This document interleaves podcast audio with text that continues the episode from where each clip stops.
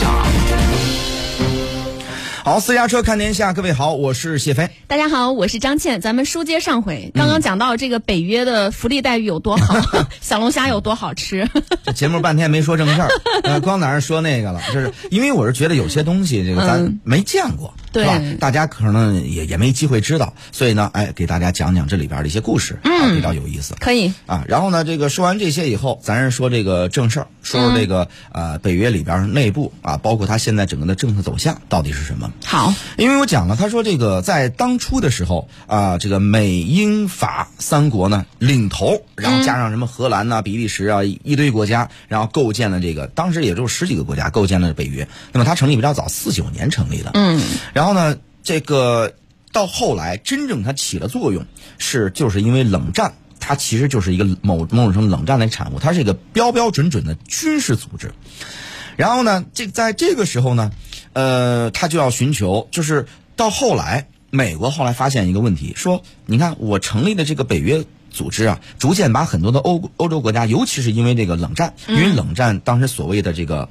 苏联加上其他几个一个这个苏东的一些国家啊、嗯然后对其他的欧洲国家或者是整个的这个西方国家进行了制就制造了一些威胁，所以很多的这个小的一这个西方国家都纷纷的加入到北约。以军事防御为名，但其实呢，呃，是美国把他们团结进来以后，相当于如果当军事我们成为一个体系以后，我就是能深切的控制住你们。比如典型的，对日本，对吧？对澳大利亚，对于这个呃等等这些国家，他如果是在当地，包括韩国，我在你这个地方都有驻军，嗯，你这个国家的军事体系是融入到我的整个体系当中以后，嗯，那么实际上你这个国家就被我控制住了。更好控制。对呀、你没有枪杆子，你你说你别的自主可能吗？那不可能。所以呢，就是这个，哎，这个美国呢是希望借着北约能成为控制欧洲的这么一个利器，因为欧盟是人家单独成立的，人家不带你玩儿是吧？所以这他希望有这么一个。可是呢，这个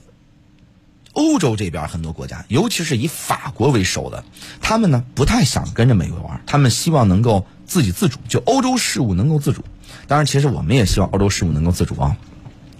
所以呢，包括马克龙上台以后一直在提关于这个呃这个欧洲自主、欧洲自主的这个议题。欧洲自主议题不是从马克龙开始提的，其实前任好长时间都开始提，但是呢始终做不到。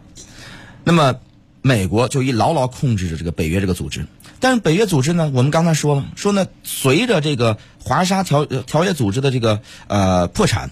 然后冷战结束，那它存在的意义没有了。在这个时候就要制造新的威胁，制造新的威胁什这个突然有个什么威胁呢？突然到了就我们说那个呃，当时这个呃南斯拉夫，然后这个解体，当时巴尔干地区啊，啊、发动这个战争，于是呢，这个北约国家就借着说所谓的这个南斯拉夫有什么种族灭绝、种族清洗的罪名啊，他所谓的啊，以这个为借口，然后开始干涉他国内政。那么在过去呢，因为我说了，北约他们的这个宪章就是任何一个北约成员国遭受到侵犯，视同对整个的北约进行了这个宣战，所以要集体防卫。但是呢，这个巴尔干地区就是南斯拉夫这边啊，他们都不是北约的国家，那么他怎么？那他这就是这个行为会有限。嗯，美国带这个北约的欧洲这个国家，它行为有限，他就那几个国家，那别人也不招我们，那我们呢也干不了啥，我们也没有威胁，我们还存在干嘛？于是第一次他们开会以后说，意思是好像别的事儿我们要管啊，欧洲地区的事儿我们都要管。于是这个巴尔干战争是北约第一次在他们北约的国土之外进行作战。东扩是吗？呃，的作战哦作战这是我们所熟知的，就是第一次的这个呃，就是他们攻打这个当时南斯拉夫，嗯，后来南斯拉夫这个解体了以后，改改成这个南联盟了，然后包括呃这个呃不是那个塞尔维亚和黑山啊，就是塞黑，然后后来又变成塞尔维亚，以及那边是黑山共和国，然后等等这些，那么包括当时这个北约轰炸南联盟的时候，轰炸到我们的这个驻南联盟大使馆。悍然侵略南联盟，然后以及轰炸我们大使馆，这都是我们当当年经历的这个，也是二十世纪最后一场这个大战，这是北约干的。所以呢，北约一直发展到今天以后呢，它也面临一个威胁，那面临一个问题，就是它继续存在的意义在哪儿？因为世界和平啊，世界太平啊，没有它什么事儿，所以就不断的制造俄罗斯的威胁论。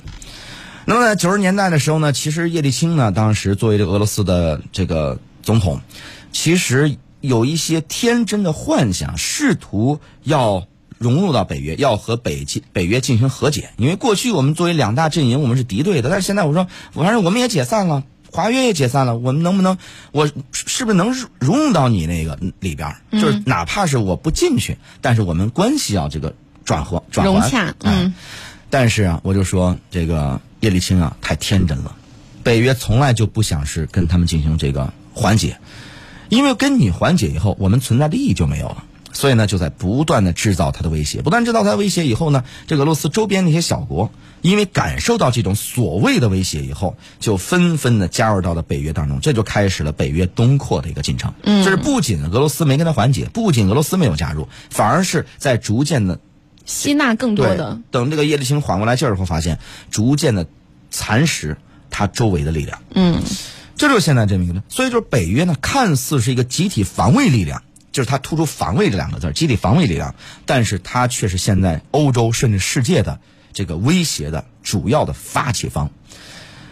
以及威胁的来源，所以这就现在就是这个北约的问题啊，就是很麻烦、很头疼，而且最关键的是呢，他一直在找这个所谓的假想敌，他找假想敌，如果是俄罗斯今天啊面对这么一个问题，然后呢被一下子摁趴下了，那么接下来他的假想敌很有可能就是来自中国。因为他现在已然是在开始布局关于亚太方面的这个行为，这也就是我们的外交部发言人赵立坚说的，说北约已经搞乱了欧洲，就不要再企图再搞乱亚洲、搞乱全世界了。说呢，这个你这个明明是一个北大西洋的军事组织，近年来却跑到亚太地区是耀武扬威、挑动矛盾，这我们赵立坚说的，我认为说的是非常好的。你一个北大西洋工业组织，记住它的名字叫北大西洋工业组织，它有个大西洋啊，北大西洋的，但是它现在跑到亚太。干嘛呢？挑矛盾。对，那个跑到这个这个太平洋这边啊，亚太地区是吧？到这边干嘛呢？其实目标直指着中国，甚至还有可能会不会接下来会这个吸收一些亚洲的一些国家加入到北约组织，进行所谓的共同的联合的防卫呢？我认为不是完全没有这个可能性。那么呢，从最近的这个马克龙整个的表现，或者法国整个的表现来看，基本上马克龙所设想的什么欧洲独立什么之类的啊，就是这个已经可以告诉他宣告寿终正寝，因为他没有这个机会了。就啊，无论是法国的影响力也好，欧洲的影响力也好，在今天的所有的决策必须依赖于美国。所以他们根本就没有可能，包括之前马克龙还是天真的认为说我要成立欧洲军，根本就没有这可能性。嗯，那他成立不了，他没这机会的。他这个，所以呢，就是现在欧洲的整个防卫力量是完全依赖于这个美国。在此情势情势之下，我们可以预见的未来，呃，北约还是美国的北约，欧洲因为这个集团，它依然还是美国的欧洲。然后呢，以及呢，他们在往外扩张，东扩，这个东扩，东到哪儿？那恐怕是他下一步的目的了。嗯，好，感谢谢飞给我们带来他的精彩的分析，以及他呃很多记者朋友的一些分享。那如果说在节目之外，大家想要了解更多的国际资讯呀，或者大国的时局分析啊，或者是其他的小道消息，咱们都可以在私家车九九的官方微信平台回复“看天下”三个字，然后加入到谢飞和我的社群当中。广告之后，我们继续回来。